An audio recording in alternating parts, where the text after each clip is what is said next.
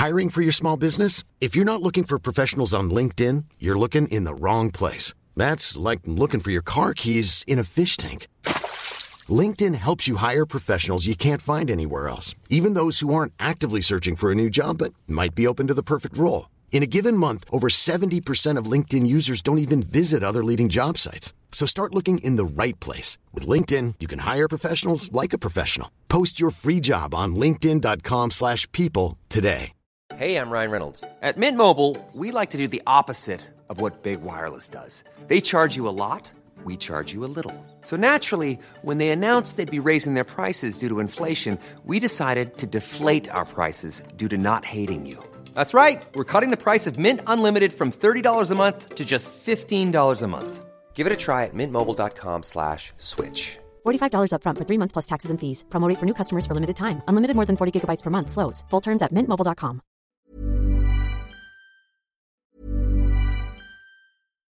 Here's a cool fact a crocodile can't stick out its tongue. Another cool fact you can get short term health insurance for a month or just under a year in some states. United Healthcare short term insurance plans are designed for people who are between jobs, coming off their parents' plan, or turning a side hustle into a full time gig.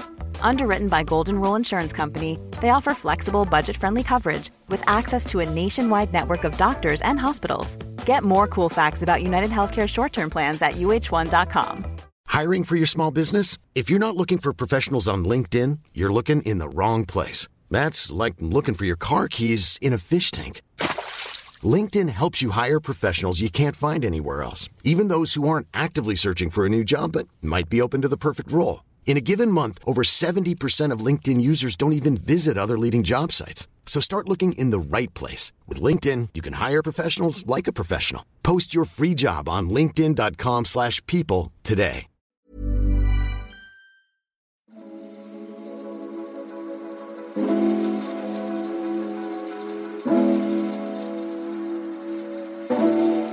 Bon, on va réu?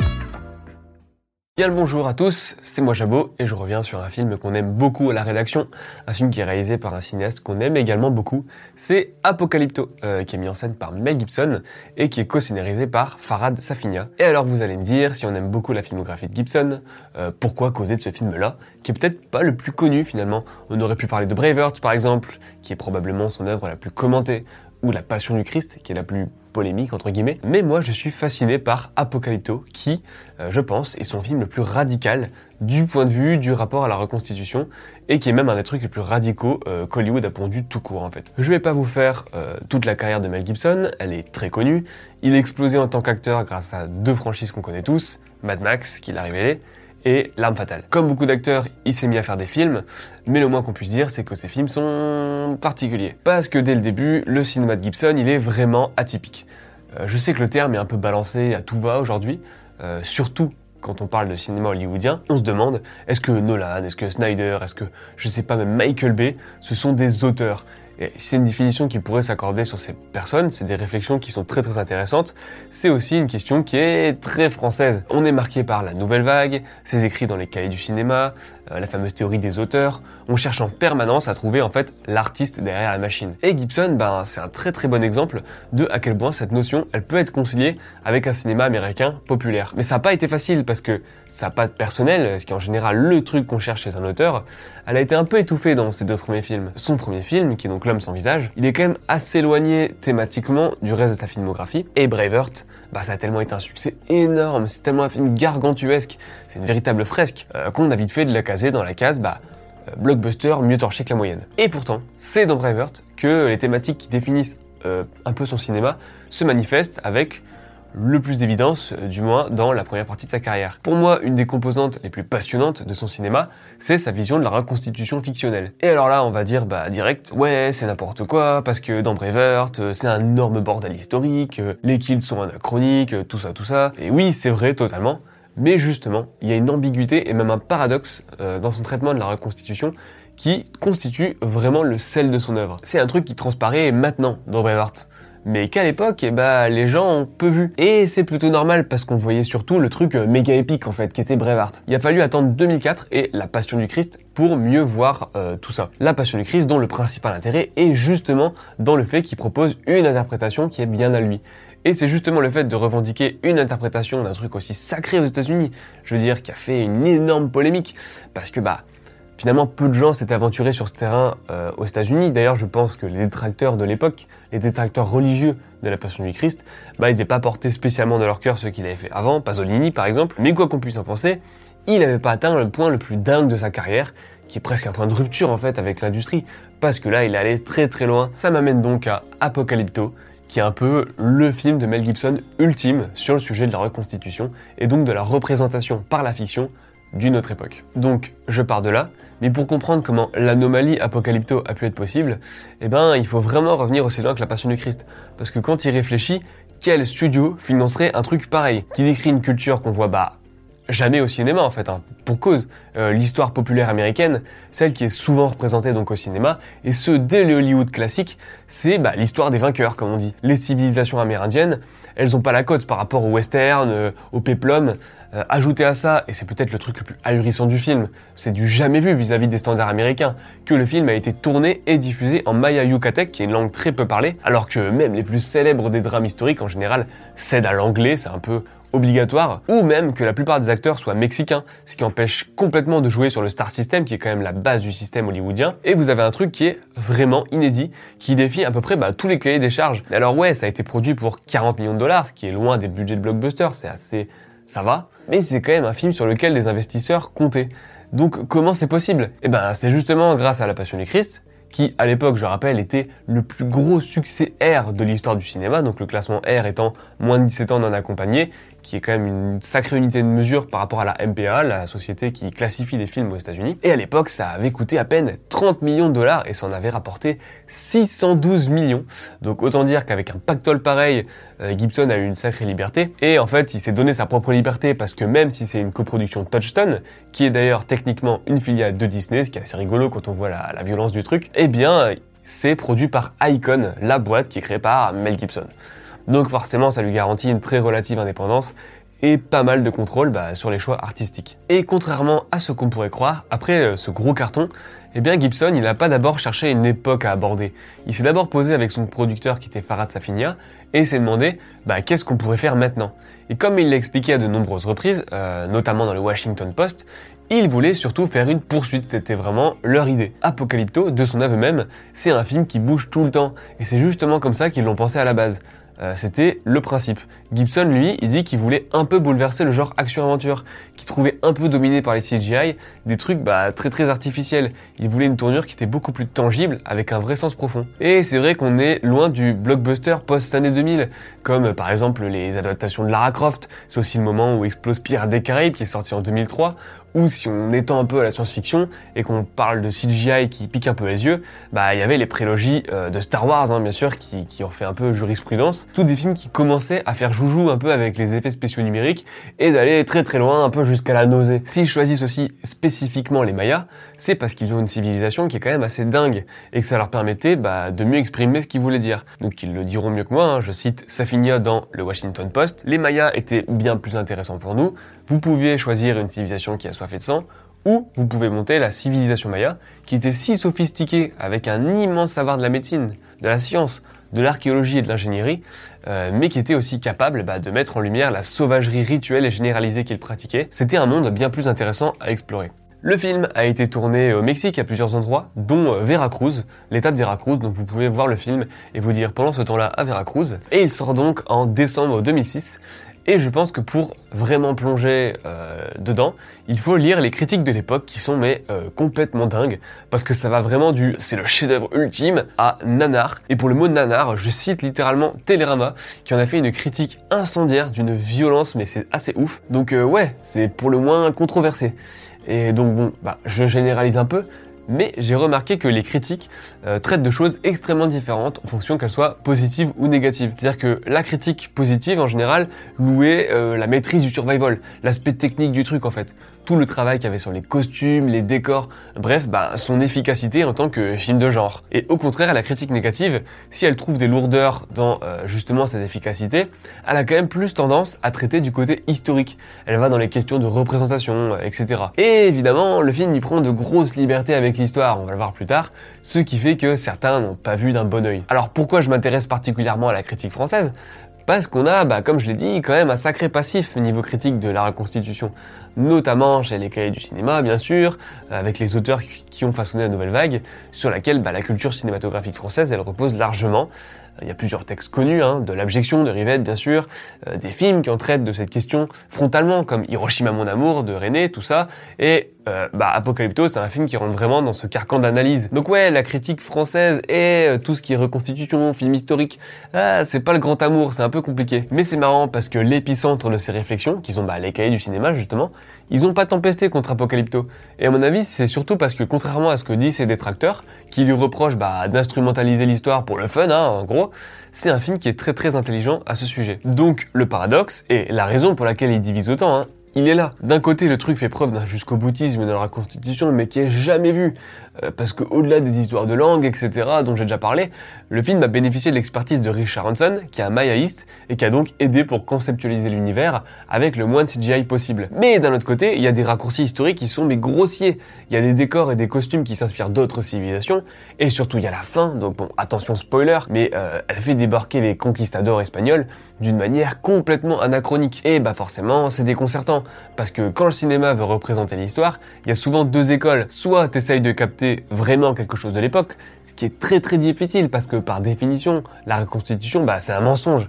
Et donc tu transiges sur rien, soit tu préfères mettre en scène l'image culturelle qu'on se fait d'une époque, c'est le côté pop en fait, hein, et puis là, bah, on s'en fout, on joue avec les codes, et en fait on prétend jamais représenter une réalité. Et Gibson, bah, sa particularité, c'est qu'il reste entre les deux et euh, il pioche de ce dont il a envie dans l'histoire. Et c'est parce que son sujet, c'est moi une période précise que bah, l'histoire en tant que telle et comment elle résonne avec chacun d'entre nous. En gros, il nous dit, bah, c'est un peu facile de mettre la violence d'une époque sur le dos de ouais, c'était il y a longtemps.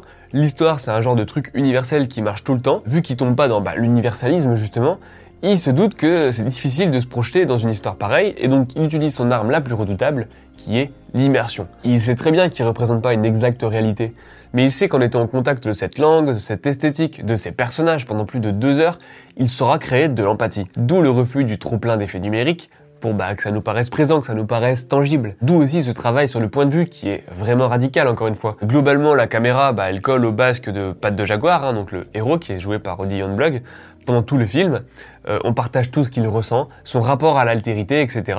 Plus précisément, il y a même des plans euh, qui en disent tellement long sur cette volonté de nous enfermer dans cette représentation d'une époque. On a carrément le plan d'un personnage qui se fait arracher le cœur et qui se fait couper la tête en point de vue subjectif. Et Pat de Jaguar, qui traverse donc les civilisations littéralement, c'est un élément sur lequel les historiens aiment disserter, c'est un élément clé, c'est un témoin. Il est témoin de la chute de son peuple, il est témoin de l'émergence d'une civilisation entièrement articulée autour de la violence, c'est-à-dire que la scène la plus spectaculaire du film, ça reste bien sûr la scène du sacrifice, qui est un peu un trope du cinéma de Gibson, et puis à la fin, bah, il est témoin du, futur apocalypse de cette civilisation, qui va se faire bah, éclater par une autre civilisation avec une culture de la violence qui est encore plus vénère. Et c'est là le tour de force du film, c'est qu'il nous a tellement fait vivre, souffrir, partager le monde de son personnage principal que quand des occidentaux débarquent, bah en fait on les voit nous aussi comme des étrangers. Le but c'est pas de prétendre figer une époque sur pellicule parce que bah c'est impossible. Le but c'est de nous rapprocher d'une culture, quitte bah, à la déformer, pour qu'on ressente mieux à travers elle les mouvements historiques bah, qui parlent à tout le monde. Ou alors euh, c'est comme prouver bah, qu'on soit dans un petit village amérindien, qu'on soit un guerrier maya ou quoi que ce soit, bah on est toujours dans le même engrenage, celui de la violence. Du coup, les critiques qui en font une sorte d'œuvre presque néocoloniale, parce qu'elle appliquerait les codes hollywoodiens, hein, il faut dire qu'on y a une grande importance de la famille, euh, il y a une idée un peu de virilisme quand même dans tout ça. Les appliquer, donc ces codes, à un autre univers, bah elles sont intéressantes, elles sont même très pertinentes, mais elles se heurtent à quelque chose qui est quand même assez passionnant, c'est que dans le film, les sociétés occidentales, donc qui débarquent dans un plan qui d'ailleurs est très pictural, hein, comme pour figurer le contre-champ des peintures qui sacralisaient les colons de l'époque, ces sociétés occidentales, bah, c'est un des derniers échelons de cette escalade de violence. Et si Gibson et les co-scénaristes euh, et son co-scénariste choisissent de décaler euh, autant leur arrivée, bah c'est pas pour faire mentir l'histoire, c'est pour lui faire dire une vérité. Il y a toujours un monstre civilisationnel plus prédateur, et ça représente pas l'époque, ça représente un mouvement historique bah, qui est assez terrible. C'est une vision de l'histoire qui est bah, très sombre, parce qu'il va complètement à rebours d'une conception qui est très populaire, qui est la conception du progrès. La mécanique implacable qui est décrite ici, bah, elle a quelque chose de complètement irrémédiable. Et c'est de pire en pire. La violence, elle est partout dans Apocalypto, mais surtout, elle va crescendo. C'est-à-dire qu'au début, c'est individuel. C'est ce pauvre émoussé, euh, ce personnage qui se fait railler, moquer, rabaisser, etc. Dès les scènes dans le village, les mécaniques d'oppression entre les forces en présence, elles sont assez apparentes, mais elles sont naturelles. Du coup, quand les Mayas débarquent, bah en fait ils sont qu'une étape supplémentaire euh, dans cette oppression. Et tout dans le long calvaire qui les amène à la ville continue à rajouter des couches de violence. Cette partie je trouve est particulièrement bien pensée parce qu'au fur et à mesure qu'on se rapproche de la ville, on se rend compte que la civilisation maya, elle a passé encore une étape et qu'elle doit sa puissance menaçante un système qui est déjà très très lié à ce qu'on connaît. C'est-à-dire qu'ils sont vendus, ils assistent à une industrialisation qui marque physiquement et psychologiquement, hein, parce qu'il y a toute l'histoire avec la poussière blanche, si vous vous rappelez. Bref, il y a dans cette situation une civilisation qui est déjà bah, presque capitaliste et qui est surtout industrialisée, avec ce que ça implique de systèmes hiérarchiques qui sont assez bah, terrifiants. Et la civilisation qu'on devine qui va les vaincre, hein, euh, elle est encore pire. Et finalement, Pat de Jaguar et sa famille, bah, c'est qu'un tout petit grain de sable dans un rouage énorme et qui est voué euh, à faire vivre l'enfer à des êtres humains dans des proportions qui sont bah, de plus en plus immenses en fait. Et ça pourrait être vraiment bourrin comme propos. Si, bah, encore une fois, cette immersion, elle n'était pas aussi présente. Et donc là, je vais revenir sur un dernier point qui pour moi est vraiment primordial chez Gibson, malgré qu'il assume sa propre religion, je veux dire, c'est un, catholique qui s'assume, hein. ils se font tellement dans le point de vue de ces personnages qu'il adopte leurs croyances, mais complètement et qui s'immiscent dans leur mode de pensée bah, pour leur donner raison. Ici, ça se traduit par la séquence de la petite, bien sûr, du milieu, glaçante euh, et assez prémonitoire, et bien sûr par l'éclipse bah, qui fait forcément penser à Tintin, hein, on est d'accord, mais dans Tintin, bah, c'est un retournement de situation malin. Et ici, c'est une véritable intervention divine, qui fait de Pat de Jaguar, comme absolument tous les personnages gibsoniens, une sorte d'apôtre martyr bah, de ses propres croyances. Et c'est une merveilleuse manière de le lier au spectateur, parce qu'on est vraiment dans sa tête. Et en plus, c'est une vision qui est assez optimiste de la spiritualité finalement. Parce que dans toute cette noirceur, bah c'est elle qui permet de survivre. Comme Wallace dans Bravart, comme le héros de Tu ne tueras point, bien sûr, c'est tout le sujet du film. Donc voilà pourquoi Apocalypto, c'est un film passionnant sur le sujet de la reconstitution. L'effort inédit qu'il met dedans, finalement il sert moins à recréer une époque qu'à happer son spectateur pour lui montrer sa vision de l'histoire, qui est une sorte de serpent de la violence qui se mord tout le temps la queue. Et c'est si jusqu'au boutiste, à la fois dans cette démonstration de noirceur et dans une absence de concession, hein, que c'est complètement unique si unique que forcément bah, ça a bien moins marché que la Passion du Christ avec 120 millions de dollars de recettes, ce qui reste plutôt rentable. Et je suis sûr que vous vous en souvenez si vous l'avez vu, et si vous l'avez pas vu, qu'est-ce que vous foutez encore là? Parce que même si ça vous intéresse pas, il y a l'évidence, c'est un des survival les plus prenants de cette décennie, si faussement épuré dans sa narration et si riche dans sa mise en scène qu'on jurait de déjà voir des tout petits bouts de Mad Max sur Road. À l'époque, ils avaient utilisé une caméra numérique euh, qu'ils ont poussée dans ces derniers retranchements, alors que la technologie était en pleine extension. Ils sont allés jusqu'à la suspendre au-dessus d'une cascade et le tour de force technique euh, artistique et gore aussi, hein, parce que c'est très gore, il vaut à lui seul le coup d'œil. Pour citer une dernière fois l'artiste dans les pages de The Skinny, euh, j'ai essayé de faire en sorte que Apocalypto comporte plusieurs niveaux de compréhension dans les histoires que je racontais et le sens que vous pouvez en extraire. Mais si vous voulez pas extraire ce sens, vous pouvez toujours regarder une poursuite à pied sacrément bonne. Alors que vous ayez trouvé notre analyse bidon ou pas, euh, on espère juste que ça va vous donner envie de redécouvrir ce petit choc. Euh, si vous aimez Mel Gibson, etc., ou même le cinéma en général, en fait, vous pouvez aussi aller voir sur le site, parce qu'on a fait plein d'articles, et plein d'autres articles sur Mel Gibson, et sur plein d'autres trucs. Notamment, vous pouvez être membre premium, vous allez nous donner beaucoup d'amour et avoir accès à plein de ces articles sur des films qui nous intéressent beaucoup, et qui, on l'espère, vous intéressent aussi. Euh, en attendant, moi je vous dis à la prochaine. Euh, à plus, salut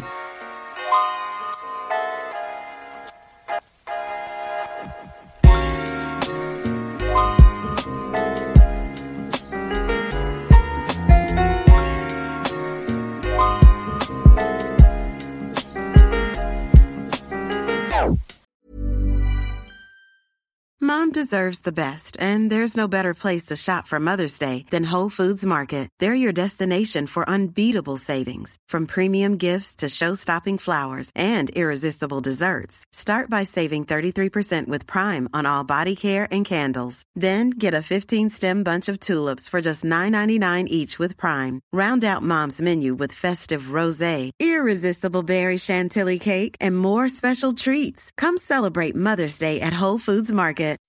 When you make decisions for your company, you look for the no-brainers. If you have a lot of mailing to do, stamps.com is the ultimate no-brainer. Use the stamps.com mobile app to mail everything you need to keep your business running with up to 89% off USPS and UPS. Make the same no-brainer decision as over 1 million other businesses with stamps.com. Use code PROGRAM for a special offer. That's stamps.com, code PROGRAM.